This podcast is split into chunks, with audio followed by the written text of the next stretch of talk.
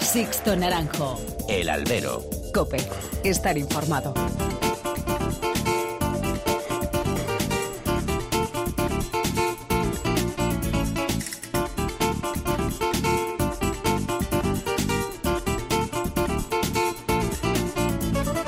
¿Qué tal? Muy buenas y bienvenidos a esta nueva emisión del Albero, a la cita con los toros que tenéis todas las semanas aquí en cope.es. Recibido un cordial saludo de quien nos habla de Sixto Naranjo en nombre de todo el equipo que hace posible este programa. Bueno, pues a falta del cartelazo de Arenas de San Pedro este fin de semana, con la corrida número 100 de Morante, podemos ya decir que la temporada 2022 ha concluido. Y lo ha hecho con las ferias de Zaragoza y de Jaén, como ocurría antes de la llegada del COVID. Una buena señal, la de recuperar la normalidad perdida allá en el año 2020. Otra cuestión ha sido cómo han terminado ambas ferias, porque el balance no ha sido el esperado. En Jaén, más allá del triunfalismo del festejo de Rejones, solo destacó Emilio de Justo en la única corrida de toros, que además comenzó con mal pie al querer no sortearse los toros reseñados por los diestros. Patinazo de Tauro Emoción y de los toreros por querer saltarse lo que dice el reglamento y lo que tradicionalmente es un sorteo, que también forma parte del rito y de la idiosincrasia de este espectáculo. Y Zaragoza, ahí Zaragoza. La Feria del Pilar también comenzó pregonada y ha finalizado con mal sabor de boca para los aficionados maños. Demasiado ruido de fondo, demasiados intereses a la contra, demasiados toros rechazados por falta de peso, demasiado trasiego de camiones con toros de acá para allá. Y ojo, con éxito de público para las expectativas de un ciclo del que ha huido la primera fila del escalafón. Eso nos hace ver también que una cosa es lo que opina la afición, cada vez más minoritaria a los tendidos, y otra el gran público ajeno a esa intrahistoria de información taurina especializada. Al final la gente ha demostrado que tiene ganas de toros, sea quien sea los que se cartelan.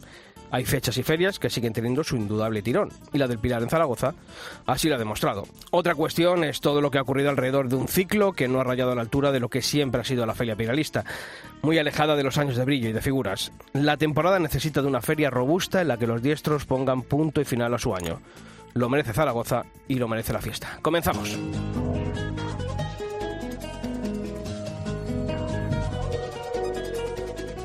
Bueno, pues ya está aquí entre nosotros después de sus bien merecidas vacaciones Pilar Abad. Pilar, ¿qué tal? Muy buenas. ¿Qué tal, Bienvenida. Sisto? Muchas gracias. ¿Todo bien? Todo bien por aquí. Así alegro. que le hemos mantenido el fuerte ya, en pie. Ya he escuchado, ya he escuchado.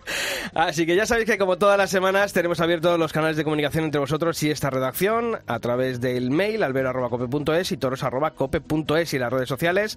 En Facebook nos podéis encontrar si tecleáis facebook.com barra alberocope y en Twitter nuestro usuario como siempre arroba alberocope.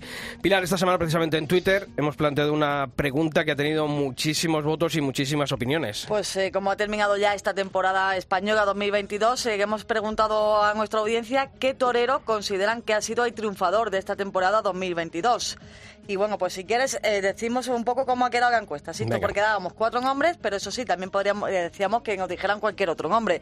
Entre esos nombres estaba Morante de, Pue- de la Puebla, que ha tenido un 41% de los votos, estaba Julián López el Juli, con un 5% de los votos, Daniel Luque, con un 15% de los votos, y por último, Andrés Rocarrey, con un 39%. Te digo una cosa, Pilar, si llega a durar un poquito más lo que mantenemos esta encuesta en Twitter, Así, así, no, ¿no? sé yo si Andrés Rocarrey hubiese alcanzado a Morante de la Puebla, porque es verdad que comenzó siendo líder destacado Morante, pero poquito a poco, poquito a poco, hoy miércoles cuando estamos grabando este podcast, finalmente esa diferencia ha sido apenas de dos puntos Nada, entre, dos entre puntos. ellos. Sí, o sea sí, que, y aparte han estado muy igualados ¿eh? muy durante igualados. toda la encuesta. Pues sí, casi mil votos los que nos habéis dejado, así que daros las gracias. Pero como decíamos también, como decías Pilar, ha habido eh, opiniones que nos han ido dejando, tanto en Twitter como en Facebook, sobre quiénes han sido, por ejemplo, de Morante, ¿qué han dicho los Eso, que el, votaban el por triunfador Morante? de esta encuesta. Pues eh, joven Tauruña dice que pues, considera que ese triunfador es Morante de la Puebla tras el récord de esas eh, 100 corridas que ha realizado este año, así como grandes faenas en Madrid, en Sevilla y en otras plazas. También habla de Morante, Diano Ibarra, que dice que para mí es Morante por el esfuerzo que ha vuelto a hacer este año y por la calidad de muchas de sus faenas, aunque es verdad que por una razón u otra le faltó la rotundidad de abrir la puerta grande de Madrid o de Sevilla. Pues de Roca Rey, ¿qué habéis dicho los que habéis votado por Roca Rey? Las razones. Joselito Taurino comentaba, Roca Rey indiscutible triunfador y de lejos. Decía, puertas grandes en Madrid, en Bilbao, en Córdoba, Pamplona, Málaga, Valencia, San Sebastián, Nimes y Arles. Se las sabía todas Joselito Taurino. Jaime Bendezu, Morante ha, empu- ha empujado la fiesta, pero no ha llegado a triunfar en la temporada. Y lo argumentaba Jaime diciendo, Roca Rey es el mandón de la fiesta y sus más de 12 puertas grandes abiertas consecutivas que pasan ya a la historia de la tauromaquia. Y Oscar Torre también se decantaba por Roca Rey y decía que ha sido un refresco de la juventud taurina, trayendo a los jóvenes que son la base para el futuro de la misma. Otro de los eh, triunfadores de, de esta encuesta que ha quedado en tercer lugar, Daniel Luque, Sergio Hueso decía, yo me quedo con Luque, pues Morante y Rocarrey ya era sabido que iban a rear, pero la eclosión de Luque ha sido espectacular. Y Fernando Martín, en nuestro muro de Facebook, decía que lo fácil sería votar a Rocarrey, pero creo que el mérito ha sido para Daniel Luque, ya que ha renacido después de llevar otros años sin estar en las grandes ferias. Otros eh, votos, por ejemplo, Ramón 21, muy escueto, decía Fernando Robleño y Tellez. Ahí estaba la opinión de Ramón. Y David Fernández decía que para mí ninguno de ellos, porque siguen estafando al que paga muy duro David. hablemos de Robleño, de Tellez, de Rufo o de Francisco de Manuel. Y el turista español decía con ironía, el triunfador, el aficionado que ha tragado como nunca cosas infames. Bueno, pues opiniones y gustos para todos los colores, así que os seguimos leyendo. Sixto Naranjo. El albero. Cope. Estar informado. Righteousness overall. Eh. Legal, legal. You're the man say, yeah.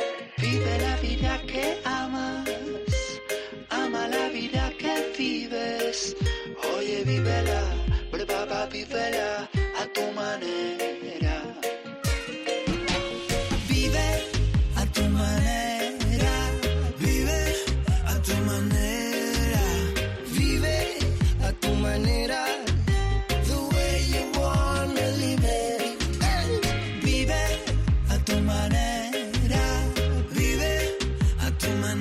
Pues esta nueva edición del Albero lo vamos a comenzar hablando, hablamos de los triunfadores del Toreo a pie, pero creo que también merece la pena que hablemos con el triunfador de la temporada a caballo pilar, porque terminar la temporada en Zaragoza cortando cuatro orejas y un rabo, eso no está al alcance de, de, nadie. Ya no solo el, los éxitos, ¿no? los triunfos que consiguió, sino esa dimensión ¿no? que, dio la plaza y que, enseñó a, todo el mundo. Cuando no tienen un canal fácil, ¿eh? pero es que cada año encima se lo complican más todavía. Sí, eh, la como vamos a titular este, este, podcast del albero, yo creo que también han sido en marca esta temporada para quien está aquí ya entre nosotros. Diego Ventura, Torero, ¿qué tal? Muy buenas. Hola, muy buenas, ¿qué tal? Bueno, oye, cuatro orejas, un rabo, el tercero en tu carrera en Zaragoza. Eh, vaya manera de terminar la temporada, ¿no, Diego?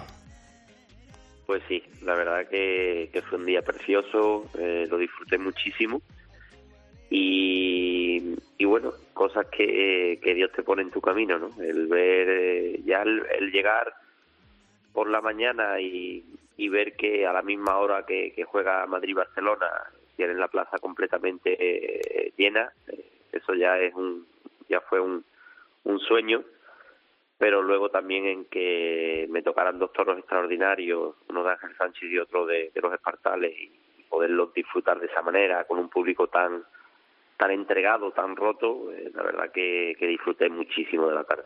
¿Qué tiene Zaragoza para Diego Ventura? Porque decimos, es el tercer rabo de tu carrera. Bueno, Zaragoza, a mí siempre, desde mis inicios, ¿no? Siempre ha sido una plaza que, que desde que pisé por primera vez, eh, se me ha dado bien. Eh, es un público que, que yo lo disfruto mucho, es un público que, que siempre me ha tratado con un cariño muy, muy, muy especial y siempre, casi siempre he cerrado mis temporadas en, en ella, ¿no? Entonces, quieras que no, como que acaba la temporada y, uno pues sale a, por todas, ¿no? En, una plaza tan importante como ella, con un público que, que por lo menos a mí me, demuestra un cariño especial todos los años, pues la verdad que sale uno a, por todas. Si atendemos a las estadísticas de tu página web, con la de Zaragoza, 50 corridas de toros este año en ruedos españoles y, franceses desde que comenzaste allá por el mes de febrero en, Atarfe. Concluía esta temporada este pasado domingo en Zaragoza, 16 de, octubre. Si tuvieses que hacer un balance de, esta temporada o, ponerle una nota, no sé si tú le pondrías una nota a esta temporada, Diego.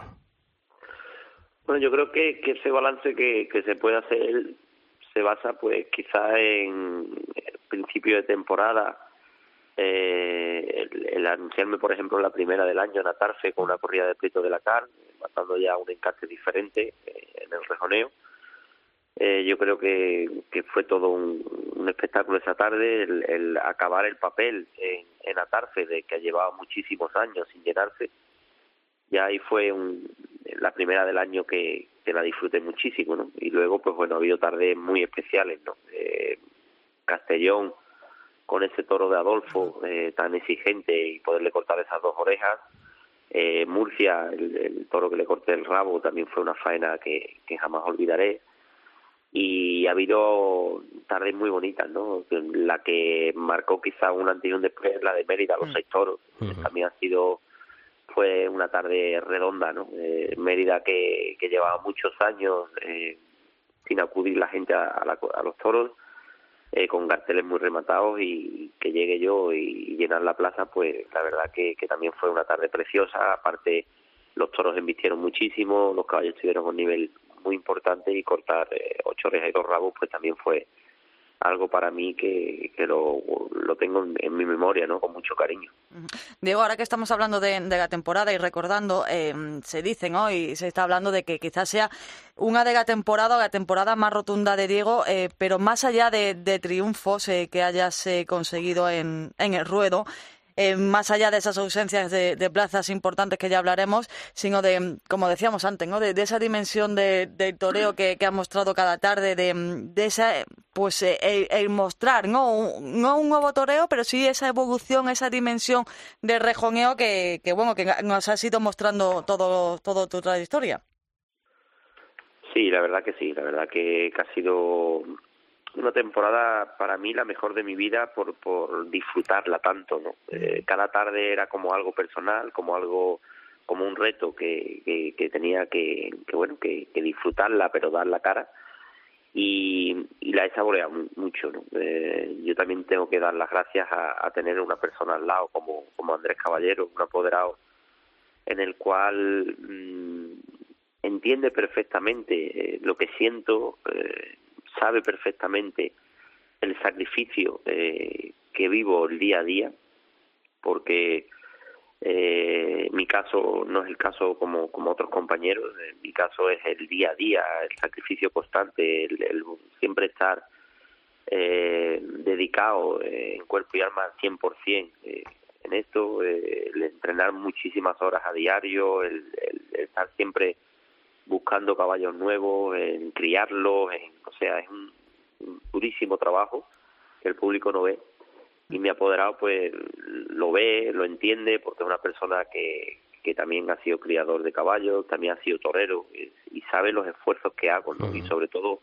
en esos días clave, pues sabe el esfuerzo de que hago de tirar la moneda, de, de arriesgar, de, de, de, no dejarme nada en, dentro de mí, ¿no? Y eso él, eh, pues no ha, él ha apoderado a mucha gente a lo largo de su carrera, mm. pero no no lo ha sentido con otros toreros, no como él me dice, no. Entonces él está conmigo a 100%, él se desvive conmigo y eso hace que a mí me da una gran seguridad y por eso cuando después nos quedamos fuera de, de, de alguna feria, pues yo estoy muy tranquilo, ¿no? Y, y está claro que quedarte fuera de ferias como Sevilla y Madrid, pues te duele en el alma, pero estoy tranquilo porque sé que las plazas están ahí, volveré a ir y, no pasa nada, ¿no? Pero sí es verdad que me ha apoderado, siempre y cuando no, no se me dé ese respeto, no se me dé esa categoría de, de, de figura y sobre todo, como, como él dice, ¿no? Eh, los esfuerzos que hago día a día, pues tienen que ser recompensados en la plaza. ¿no?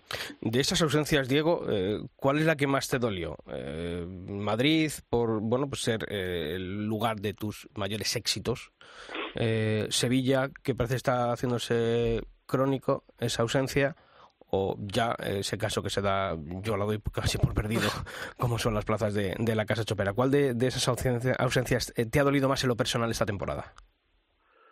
Pues mira, eh, Sevilla y Madrid por supuesto, ¿no? Porque son dos plazas que, han sido dos plazas fundamentales en mi carrera, dos plazas que a mí me, lo, ha me lo han dado todo, pero sobre todo dos plazas que el público me espera con ansia, ¿no? Eh, cada año, ¿no? Entonces, cuando no te ven anunciado este año, pues la verdad que el público, los aficionados, eh, me mandaban miles de mensajes de cariño y con ganas de verme, ¿no? Eh, y han tenido que que ir a otros sitios y hacerse kilómetros para verme en otros sitios. Entonces, eh, quizás esas dos plazas sean las dos que, que más me, me, me sabe mal, ¿no? El, no estar en ellas, ¿no? Por supuesto, a quien no, eh, el no debutar en Pamplona aún después de tantos años de, carrera, o, no debutar en Logroño, o no debutar en muchas plazas del norte, pues eso también te, te duele, pero ya como que estamos acostumbrados, ¿no? Ya son 24 años de carrera y en 24 años de carrera no haber debutado, pues la verdad que como que ya mm, estás hecho a, ello, ¿no? Pero sí, Madrid y Sevilla, claro está, que son las que las que más me, me han marcado. Eh, Diego, tú, después de, esos 24 años de carrera, como bien acabas de decir, ¿a, qué crees tú que puede responder quizás este castigo, por, por llamarlo así, estas zancadillas, como decíamos al principio? Eh, ¿Qué más tiene o, que demostrar o qué más tiene que, hacer Diego Ventura para que, mm, primero, para que en plazas donde has triunfado eh, vuelvan, ¿no? Y después para que en esas plazas que después de 24 años todavía Diego Ventura no haya pisado ese ruedo, eh, ¿qué crees que, que, esté pasando? Bueno, lo que creo que está pasando es lo que todo el mundo sabe, ¿no? Y vosotros mismos sabéis, ¿no? Eh, eh, es una cosa muy clara que es la, la manera de torear y la manera de, en el momento que atravieso, pues es muy difícil la competencia y es muy difícil el actuar junto a mí, entonces eso quieras que no, eh, a muchas personas no, no, no es de su agrado, ¿no? Entonces, eh, sobre todo a personas que, son los empresarios de esa misma plaza, entonces esa competencia se evita eh, constante, ¿no? Eh, eso ya lo sabemos hace mucho tiempo y no es nada nuevo, pero, pero bueno, eh, curiosamente mi carrera no la van a perjudicar porque mi carrera siempre va a más, al contrario, el sitio que ocupo ya es difícil de muy difícil de que ocupen otros pero sí es verdad que mm, echamos a la gente de la plaza no porque pues, pues, por ejemplo Pamplona que era una plaza que, que se acababa el papel mucho antes que las corridas de a pie pues ya resulta que este año ya faltó 1.500 personas para para acabarse el papel y, así sucesivamente no entonces no se le hace daño a Diego Ventura sino se le hace daño a, al toreo, al rejoneo, a la corrida de rejones, ¿no? El paso del tiempo, pues decidirá, como está pasando ya en, en varias ferias, en el que Diego Ventura vaya a una corrida mixta y se quite la corrida de rejones, por estas mismas razones, ¿no? Porque no, no quieren competencia, no hay competencia, y, la verdad que, eso es muy malo para, para la fiesta, ¿no? Mm. ¿Te aburre ya eh, llegado a este punto? Eh, porque claro, parece que, que, al final siempre es la, misma película, ¿no? Eh, pero puede cambiar esa película. Este año te hemos visto con Guillermo Hermoso en Arevalo y, en Mellán. Eso, el año que viene, por tu parte, ¿hay algún problema en, en seguir estas actuaciones y sobre todo en plazas importantes, ¿no? ¿Puede ser un cartel de futuro? Curiosamente, Guillermo Hermoso de Mendoza torea este año junto a Ventura porque Diego Ventura lo ha querido ah, así. Entonces, eh, Diego Ventura vuelve a reafirmar eh, que no tiene nada en contra de nadie, al contrario, siempre ha sido un enamorado de su profesión, eh, siempre se ha puesto a favor del público mucho antes que sus intereses o mucho antes que cualquier otra cosa que a mí me pueda favorecer, como el matar corridas duras o el hacer gestas eh, a favor del público. Y si este año Guillermo Hermoso toreó en Arles eh, a principio de año, que es una plaza talismán para mí, donde yo pues muchas veces decido qué carteles se hacen, el primero que dijo el nombre de Guillermo fue Diego Ventura la empresa, o, el caso de Arevalo o el caso de Mejanes, también ha sido Diego Ventura el que lo ha pedido.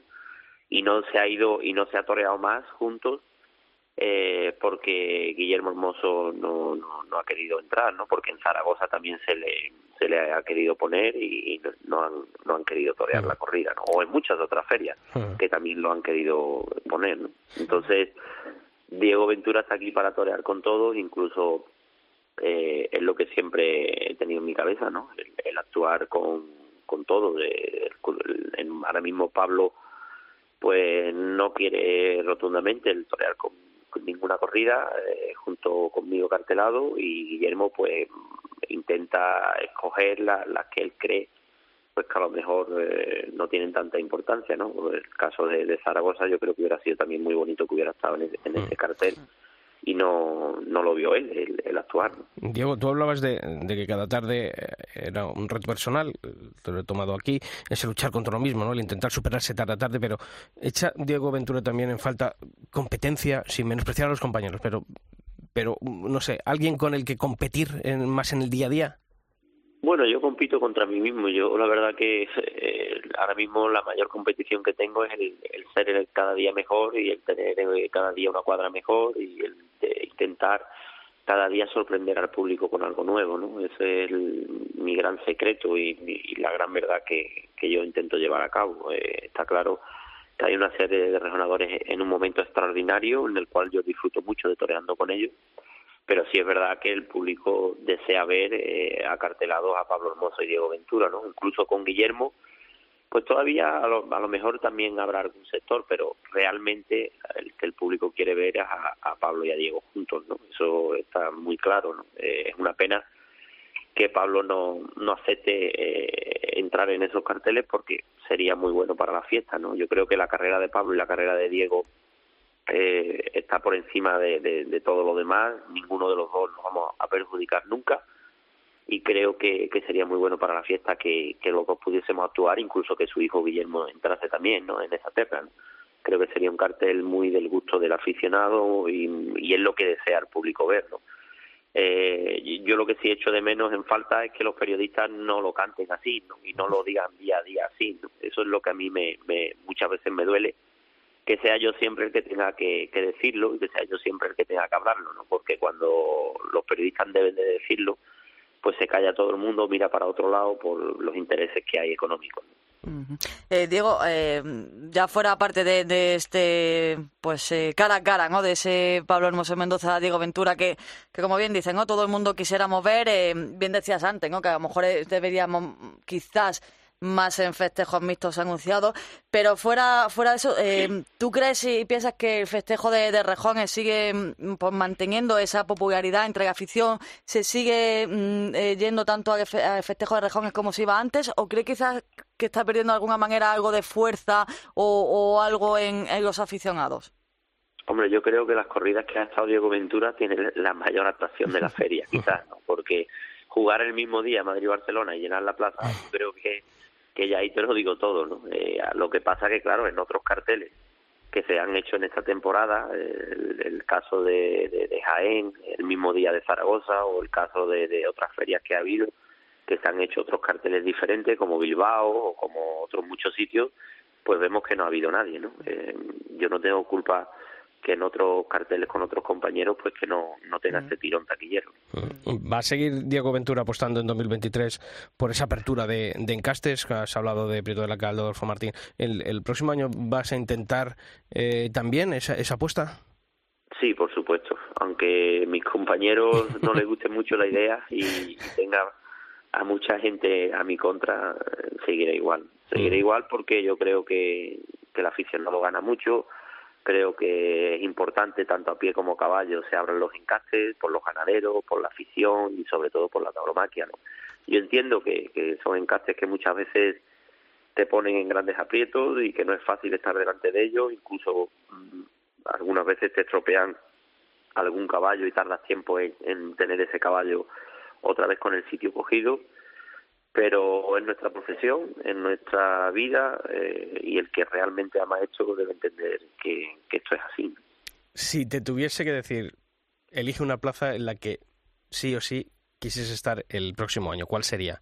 De las que no has estado este año. Pues bueno, eh, yo quiero estar en todas. Eh, está claro que, que uno en el 2023, que cumple 25 años de alternativa, pues la mayor ilusión que uno tiene es estar en Sevilla, en Madrid, en Castellón, en Valencia o en Pamplona o debutar en esas ferias que no ha ido aún. Eso está claro que, que es lo que uno desea y lo que uno intenta hacer. ¿no? Eh, ojalá que eso sea así y ojalá que sea con carteles muy rematados, porque también para mí sería una gran ilusión, ¿no? El, que pudiese de una vez por todas, por el bien del aficionado, porque luego repetir, en mi carrera mm, toré con Pablo o no toré es prácticamente igual, eh, yo voy a seguir siendo el mismo y, voy a tener la voy a seguir eh, teniendo mis, mismas temporadas, pero sí es verdad que el aficionado no debemos nunca dejar que, que esa afición eh, pues bueno, se venga abajo esa afición decaiga, ¿no? Los aficionados quieren ver juntos y ojalá que en este 2023 y cumpliendo 25 años de alternativa se hagan esas cosas especiales. Diego, hay que hablar de, la cuadra, de, los caballos. Eh, no sé yo si a lo largo de, este año eh, te ha sorprendido alguno de, los nuevos que haya habido o, de los veteranos incluso, ¿no? Y no sé si ya de cara a la temporada que viene, aunque creo que ahora te vas a ir a, México, vas a volver a México, pero no sé si de cara al año que viene pues hay algún, algún caballo que, a lo mejor hayas estado yendo preparando este año para ya el año que viene poder eh, soltarlo al ruedo. Sí, hay muchos, hay muchos. La verdad que este año, pues bueno, ha habido varios caballos que, de los nuevos que han estado a un nivel impresionante, como como Nómada, que ha sido un caballo, un hijo de Nazarín. Ese es el hijo de Nazarín, ¿no? Ah, sí, es, exactamente. Es un caballo que, que, bueno, que ha hecho un temporadón. Ha estado a un nivel altísimo y, y sobre todo me ha sorprendido porque ha podido mucho con, con toros complicados, con, con toros eh, que no era fácil estar delante de ellos y él ha podido mucho con ellos, ¿no? Pues Diego Ventura, que agradecerte una vez más que hayas estado aquí en la cadena COPE, en el programa El Albero, darte la enhorabuena por la temporada realizada y que ojalá el 2023 sea igual o todavía muchísimo más, porque el margen todavía es muy amplio. Un fuerte abrazo, Torero. Muchas gracias, un abrazo. Sixto Naranjo. El Albero. COPE estar informado.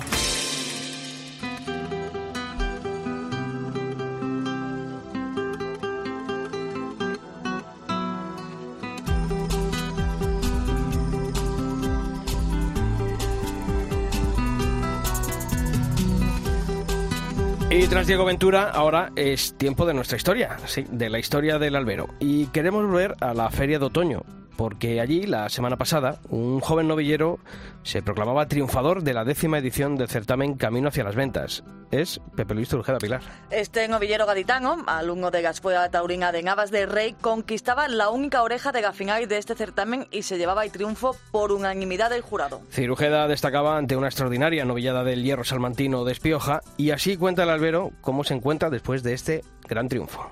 Pues el estado de ánimo de Pepe Luis pues ahora mismo es es un cúmulo de emociones, ¿no? Ahora mismo hay que digerirlo un poco todo, ¿no? Y tener los pies los pies en la tierra, ¿no? Esto te da un plus de, motivación, ¿no? Y, y bueno, pues a seguir ahora entrenando y intentando hacer campo todo lo que se puede para seguir evolucionando y mejorando. Mm, sin embargo, a pesar del triunfo, Pepe Luis no las tenía todas consigo hasta que se dijo por megafonía su nombre. Bueno, pues no lo pensé en ningún momento, ¿no? Hasta que no eh, mataron mis compañeros los novillos, ¿no? Pues yo no yo no quería saber nada, ¿no? Porque al final es un certamen, ¿no? Y en los certamen pues ya sabe cómo son, ¿no? Y, y pues bueno, hasta que no me programaron triunfador y, dijeron mi nombre no me creí nada, ¿no? Así que hasta el último momento pues no sabía que era yo. Y tras el triunfo, Vilar, ¿a quién crees que fue destinada esa primera llamada que hizo el gaditano cuando llega al hotel? Me imagino, me imagino a quién sería.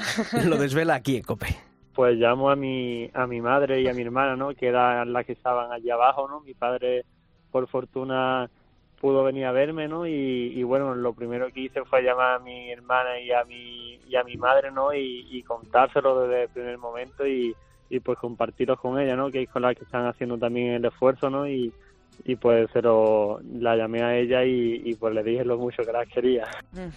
Y Pepe Luis también ha querido acordarse de quienes han confiado en ahí desde que llegó desde los barrios, su localidad natal. Ellos son el alcalde de Navas del Rey, Jaime Peral, y el subalterno David Adalid.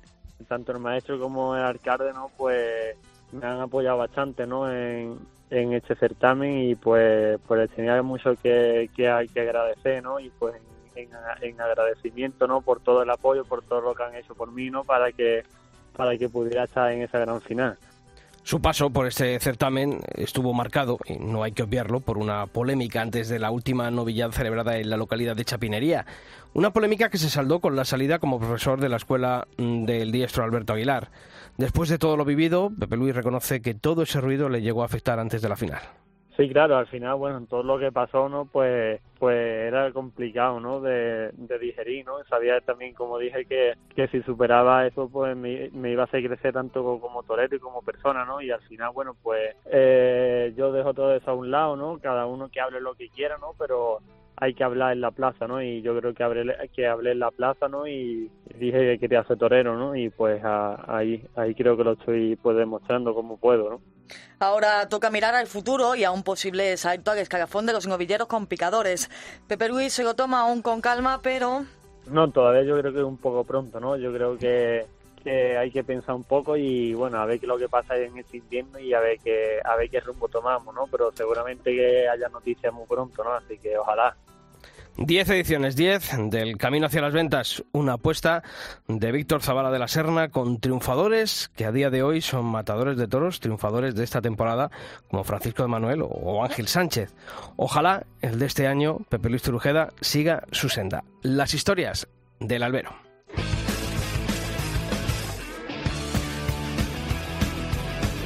Sixto Naranjo. El albero. Cope. Estar informado.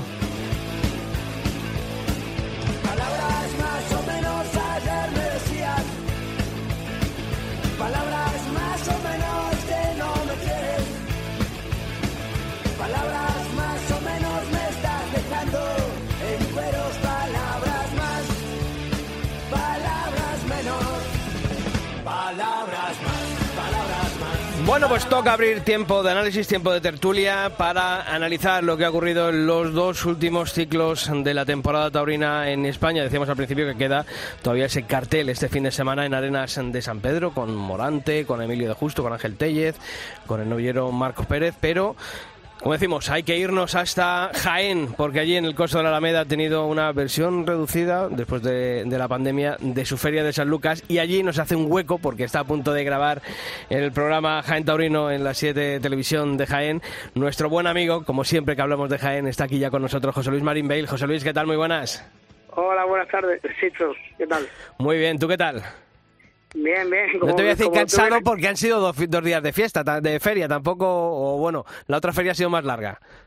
Eh, bueno, tenemos la, la, última feria del año, pero la más larga de España, porque son 11 días. Joroba. Sí, por eso tengo la voz como la tengo.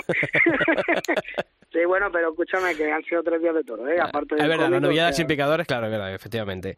Oye, eh, de los festejos mayores, eh, me decías tú el otro día, Uf, eh, yo decía en el editorial, patinazo, sobre todo de primeras, por el tema que envolvió no la corrida de toros, con el sorteo, no sorteo, sí. yo creo que, que eso esas cosas hay que cuidar el rito, ¿no? Y el sorteo está para algo.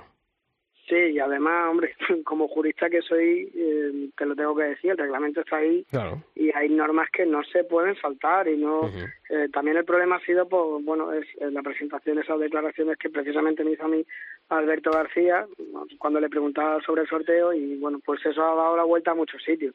Eh, una vez que ellos han presentado la solicitud para la autorización del festejo, la Junta de Andalucía se la ha echado para atrás uh -huh. y he tenido acceso a esa resolución administrativa y le deniegan varias de las alegaciones que ya habían pasado.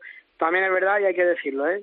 la Asociación Nacional de Presidentes de Plaza de Toros fue la que realmente ha movido para que para hacer fuerza y para insistir en que se cumpliera el reglamento en lo que al sorteo se refiere. Uh -huh. Todo eso ha provocado una polémica muy grande que, que es lo que ha envuelto la corrida que tuvo lugar el pasado sábado y finalmente pues se celebró conforme al, al reglamento y, ya está. Eh, es verdad que a, a Morante le tocó el lote que venía anunciado en el cartel, o los dos toros que venían anunciados en el cartel, y tanto Emilio Justo como Talavante sí torearon otro de los de los hierros que venían a, asignados para ellos. Esto ha sido algo que, como te vuelvo a decir, ha, ha, ha significado mucho la feria nuestra, la ha condicionado desde primer momento, se ha hablado mucho sobre esto, y bueno, al final la corrida sí se celebró y el nombre propio de Emilio de Justo el que hay que resaltar. Eso te voy a decir. Eh, al final, mucho ruido y pocas nueces en el ruedo, ¿no? Porque al final el triunfador, como bien dices, Emilio de Justo que cuajó un buen toro de, de García Grande. Sí, además una actuación muy importante porque fue todo a más, a más, a más. Le pegó un estogonazo que por sí solo valía las la dos orejas y dio una gran dimensión. Tuve oportunidad de verlo recientemente en Úbeda y tiene mucho mérito lo de este torero, ¿eh? teniendo en cuenta el percance ese que tuvo uh -huh. en las ventas a principio de, de, temporada, pues oye, Emilio de Justo, triunfador de la Feria de San Lucas, con una actuación muy importante, pero claro, antes de eso tuvimos que presenciar una corrida de toros en la que iban saliendo toros por la puerta de Toriles y hasta que llegamos al sexto la, la tarde fue... Se hizo larga, ¿no? Mm, sí, se nos hizo muy muy larga. Oye, tiene su interés de seis toros de seis hierros distintos, pero para eso que sea en el contexto de una concurso de ganadería y no y no de la manera en la que venía aquí. Se está hablando mucho de que si nos vamos a enfrentar dentro de poco a una escasez de, de toro en el campo y que va a condicionar las próximas temporadas y todo esto, pero bueno, eh, esta corrida de Jaén, también lo que pasó fue, eh, claro, imaginaros, un toro de una morfología, otro de otro, de un comportamiento, o sea, era todo continuamente una sorpresa por la puerta de Toriles. Me gustó el toro de Payaré, me gustó y me, y, y me sorprendió, pero ya digo, tuvimos que esperar hasta el quinto y sexto para para ver para ver algo.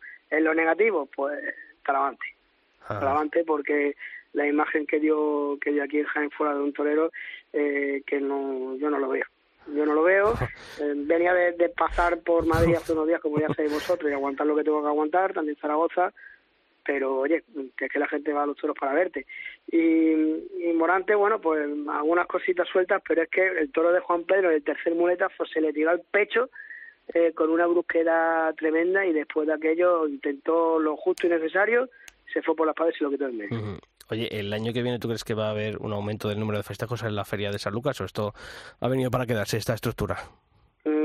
Mm, bueno, vamos a ver, esto a, a, mí no me sorprende, entra dentro de la lógica que tiene Jaén. Recordaros que nosotros tuvimos a José Tomás en el mes de junio dentro uh -huh. de la feria pequeña, que este año Tauro Emoción apostó por, por dar esa corrida en esa fecha, eh, a diferencia de Semana Santa. O sea, nosotros lo que pasa es que en Jaén, a diferencia de otras capitales andaluzas, sí tenemos algo de calendario taurino. Tenemos todo en Semana Santa, tenemos todo en junio, luego nuestra feria y aparte la escuela, que es muy activa y que este uh -huh. año ha organizado, bueno, celebra su 25 aniversario, también da, da algunos festejos. Entonces, lo que tiene dentro de la feria, pues más o menos lo que hoy por hoy le cabe. Si es verdad que la, nosotros los aficionados, y mucha gente así me lo traslada, echan de menos mmm, dos corridas de toros, no una corrida de toros y una corrida de rejones. Y si acaso, pues dos corridas de toros con un rejonador por delante. Eh, entonces, ahora mismo tiene la medida que más o menos con los tiempos actuales le puede le puede caer a Jaén. Tú ten en cuenta, Sisto, que es una feria que es la última del año, que sí. hay años donde la temperatura nos llueve, eh, en fin, son muchos muchos condicionantes. E históricamente también ha sido la feria así, salvo excepciones donde algún año ha habido cuatro o cinco festejos, o en la época de Paco Dorado, hace 20 años, que uh -huh. llegó a ver en una feria de Jaén 11 festejos. Madre mía. Pero vamos, pero en Jaén, en Córdoba, en Algeciras y en muchos sitios más, ¿no? Eran otros tiempos. ya eso ya eso no va a volver. Entonces, ahora mismo pues es lo que es. Pero sí uh -huh. te vuelvo a decir que se echa de menos una corrida además, Ahí porque el sábado tú vas a, los, a, la corrida de toros y te sales con ese sabor agridulce de que apenas se han visto cosas y al día siguiente tiene una corrida de rejones. Yo conozco muchos abonados que a la corrida de rejones ni siquiera van o regalan la entrada o la revenden y de hecho el sábado, el domingo hubo menos gente que el sábado y la sensación que se te queda es empieza ya la feria y termina hoy. Claro. Cuando es una feria tan larga de 11 días como te dado tiempo a... Pues José Luis Marín Bale, que tenemos mucho invierno, otoño e invierno por delante, que eh, cumplimos, que ten, sabemos que tienes que esa grabación del programa, así que te vemos ahí eh, a través de, de, internet, los que estamos fuera de la provincia, y lo dicho, que te emplazamos a, durante este invierno a seguir hablando de toros aquí, ¿te parece? Sí, bueno, mm, termino. Eh, Dime. Pa, para no dejar todo esto a media. Ah, vale, vale. El domingo la terna a hombro, los, los tres rejonadores, y el viernes, bueno, Leonardo, Lea Vicente y Sergio Galán, que se presentaban en Jaén después de 20 años del terna. Fijaros qué cosa. Y el viernes el prólogo, el aperitivo de la Escuela Taurina, que como he dicho antes cumplía 25, 25 años, con una noviada en la que se cortaron ocho orejas y tres rabos pero claro, también el palco estuvo demasiado suelto. José Luis Marín que... Bale, director de Jaén Taurino, que te agradecemos como siempre estar aquí y lo dicho, que quedas emplazado para otro día, ¿de acuerdo? Muchas gracias, Sisto, Pilar. Gracias, hasta luego. Adiós, adiós. Bueno, Pilar, eh, la feria de que lleva tu nombre es la que ha copado el interés y, bueno, decíamos al principio, ¿no? Con demasiado ruido de fondo, ¿no? Bueno, pero hay que poner un cofón y ya hemos tenido a uno de esos eh, protagonistas de, de, esa feria y quizás eh, pues eh, tanto una como otra feria de otoño no quizás también y esta pues eh, hubiéramos esperado algo más. Algo más sí. Bueno pues para analizar todo lo que ha ocurrido allí en el coso de la misericordia contamos con la presencia de Carmelo Moya es el crítico taurino del periódico de Aragón y le conocéis en su perfil en Twitter arroba soy Maera Carmelo qué tal muy buenas y bienvenido al albero Buenas tardes, gracias por acogerme en vuestra casa. Nada, ya sabes que un placer. Carmelo, la verdad es que eh, esta semana cuando uno abría Twitter y veía eh, a través de tu perfil en, esta red social ese artículo, una feria del Pilar indefendible. Yo decía al principio, ¿no? Una feria con demasiados, demasiado, ¿no? Demasiado ruido de fondo, demasiado trasiego de toros, de camiones, de... Mm, una feria que no... que empezó pregonada y ha acabado como ha acabado, ¿no?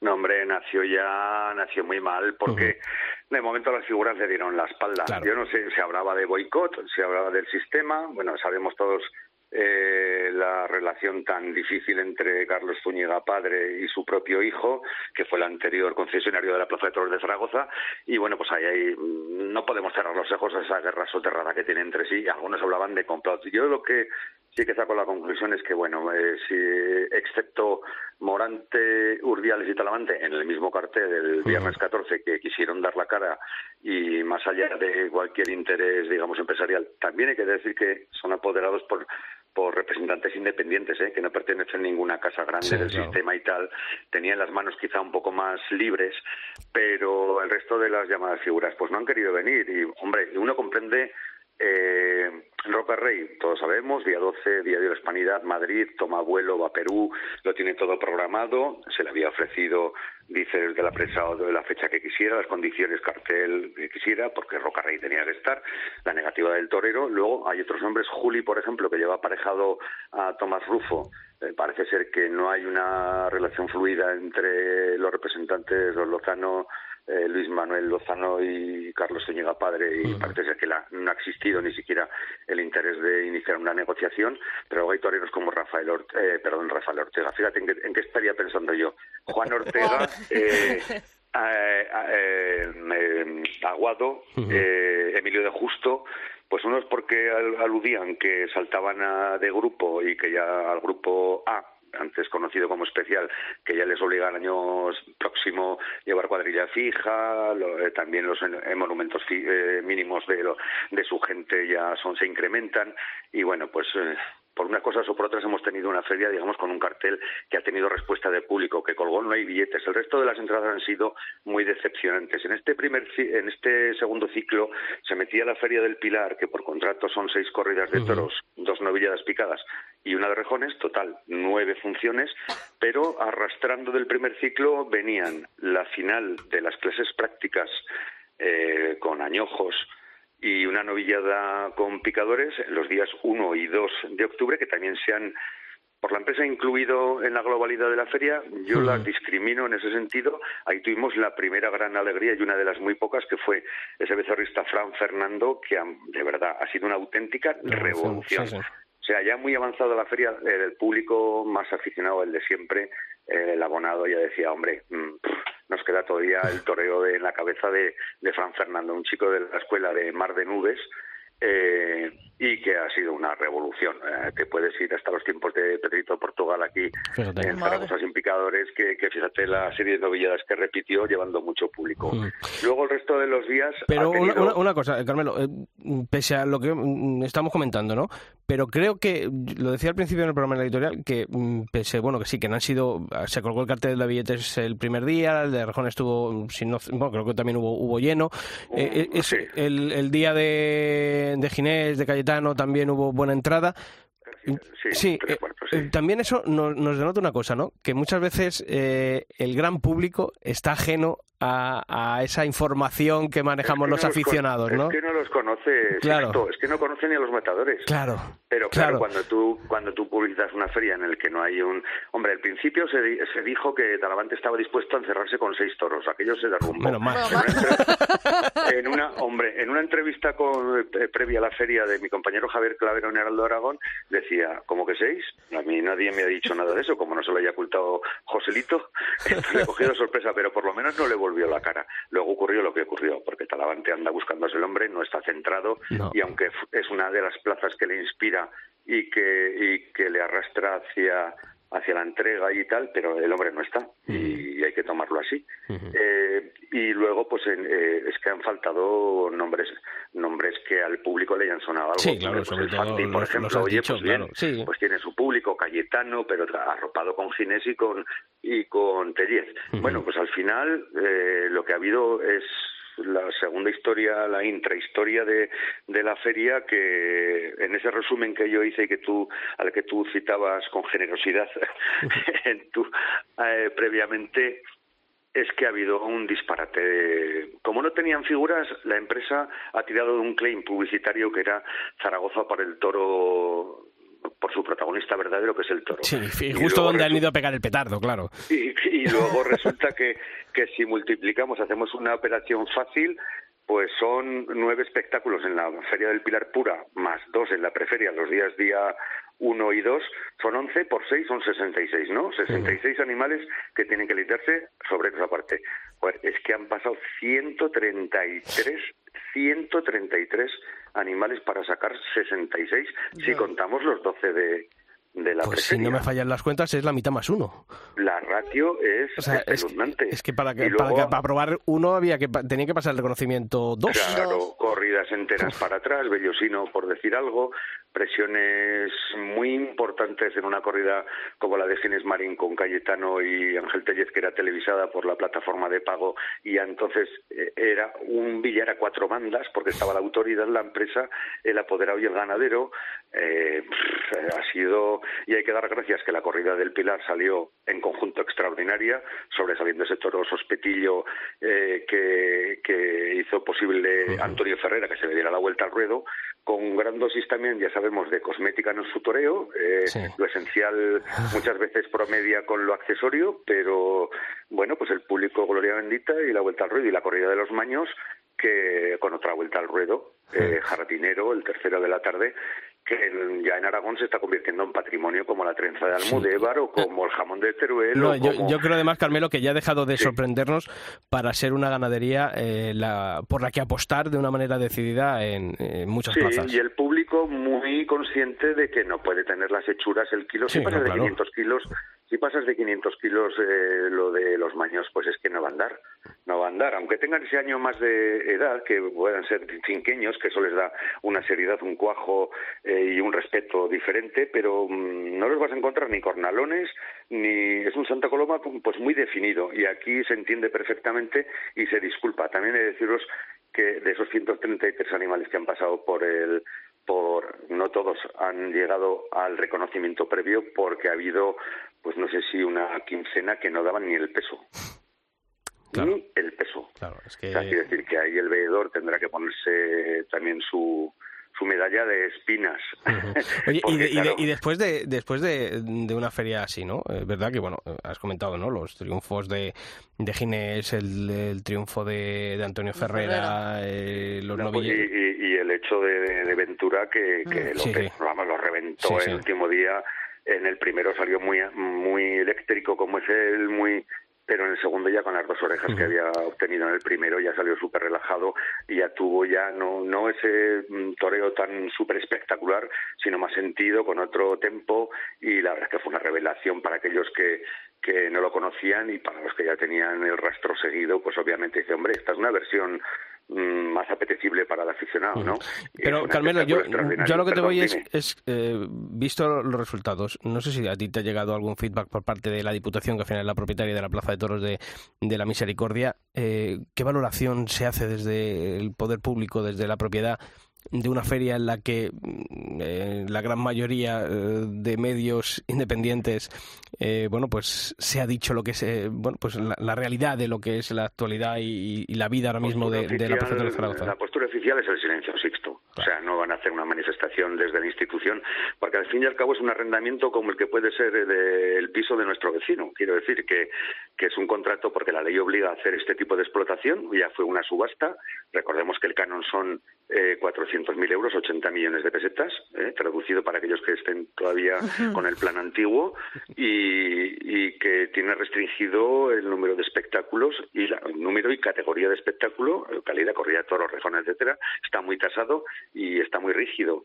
Y, y la propiedad no se va, hombre, tomará supongo nota, porque cuando les presentan los carteles, esta feria se presentó a Diputación el 9 de septiembre. En teoría, Diputación de Zaragoza, que es la propietaria del inmueble y quien pone la licitación uh, pública, eh, tiene derecho a rechazar, porque hay cláusulas en el pliego de condiciones que dicen, bueno, pues tendrán que ser eh, matadores de toros de tal categoría, etcétera, etcétera, y tendría, y hablo en condicional, eh, posibilidad de rechazar carteles. Claro. Pero si tú me los presentas el último día hábil, el día 9 de septiembre, a un mes vista. Claro, siempre está la, disyuntiva de que si lo echamos para atrás nos quedamos sin feria y el pecado que pegamos... Exacta, exactamente, exactamente. Y luego también Zaragoza tiene una peculiaridad increíble que es la feria paralela que yo llamo, que son los festejos populares. Uh -huh. Nueve mañanas de vaquillas, otros eh, hay jornadas en, en, las que la plaza se abre a las ocho de la mañana, a las once y media del medio de la mañana, a las cinco y media por la tarde y por la noche a las veintitrés oh, horas. Entonces, yo, una fuente de la que bueno, que, que, puede ser muy buena, a mí me dicen que ha sido una facturación monstruosa, monstruosa. Eh, no me atrevería a citarla, pero monstruosa, uh -huh. que enjugaría, que enjugaría el canon incluso las pérdidas del primer ciclo. Fíjate. Con eso ya podéis, con, eso ya podéis. Yo al presidente de Diputación incluso me atreví a sugerir, y en ese resumen que tú decías, que el peñista de Zaragoza, que es el alma de, de de estos festejos populares eh, de los que hemos conmemorado el 40 aniversario, el cuadragésimo aniversario este año, tendría que tener un reconocimiento. Hay una estatua de Goya, yo no digo que tenga que tener una estatua a nivel jerárquico en cuanto a volumen y, y trascendencia de, del pintor, ¿no? Pero pero un detalle de reconocimiento y agradecimiento sí, porque sin lo de por la mañana, eh, los festejos de la tarde Sí, que, que, al fin, que, al final, al final me parece que la feria importante, la de los festejos populares, y, y, y, va a quedar sí. que la feria taurina como tal, lo que tradicionalmente siempre ha sido el nombre de la feria del Pilar, va a ser como el complemento de, de los festejos de, populares. De las vaquillas, ¿no? De los uh -huh. populares. Claro, pues, que además han estado este año a un altísimo nivel y, uh -huh. y el público que es diferente, pero sale encantado. Claro. Y luego, ya, ya te anticipo antes de que antes de que vayamos a terminar, eh, que estén atentos a, al periódico Aragón Com, que guardo un contenido muy interesante, muy relevante. No hablo yo de una tormenta, de un tsunami, pero yo creo que hay un contenido que mañana, no, el viernes posiblemente, verá la luz y va a ser revelador. Y nos va a hacer una fotografía eh, tan, complementaria a lo que yo ya avancé en mi resumen, y es que esta feria ha tenido una intrahistoria eh, muy tortuosa, con palabras incluso más allá de lo que la urbanidad o la cortesía pueda recomendar, ¿eh? Y hay chicha. Hay chicha. Hay. Pues estaremos pendientes. Carmelo Moya, crítico taurino del periódico de Aragón. Agradecerte que esta semana hayas estado aquí en el albero de la cadena COPE, que cuando quieras sabes que tienes el micrófono abierto para poder seguir hablando de toros de Zaragoza y de lo que ocurre allí en la capital aragonesa y que estaremos muy pendientes a este viernes, a ese periódico de Aragón, para, para conocer esa entrehistoria un poquito más de esta Feria del Pilar. Carmelo, un fuerte abrazo. Igualmente dicen en Venezuela, quedo a su orden. Gracias, un saludo.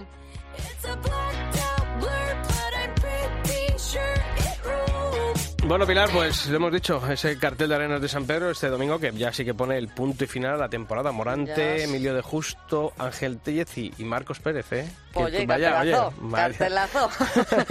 Allí en Arenas de San Pedro, en la localidad abulense, este miércoles se va a presentar también la segunda edición del Trofeo Esteban Ferre para recortadores aquí en la Comunidad de Madrid, ese apéndice de la fiesta del toro organizada por la Comunidad de Madrid y la Fundación Toro de Lidia, así que ya los últimos pelotazos y aquí seguiremos analizando lo que ha ocurrido esta temporada. Y a trabajar este invierno, que, que hay que hacer mucho este invierno. Muchísimo, Pilar, muchísimo. Pues hasta la semana que viene. Hasta el próximo, Sisto. Y a todos vosotros ya sabéis que la información torina continúa todos los días de la semana en nuestra web, en cope.es barra toros y que nosotros volvemos el próximo miércoles aquí, en el albero. ¡Feliz semana!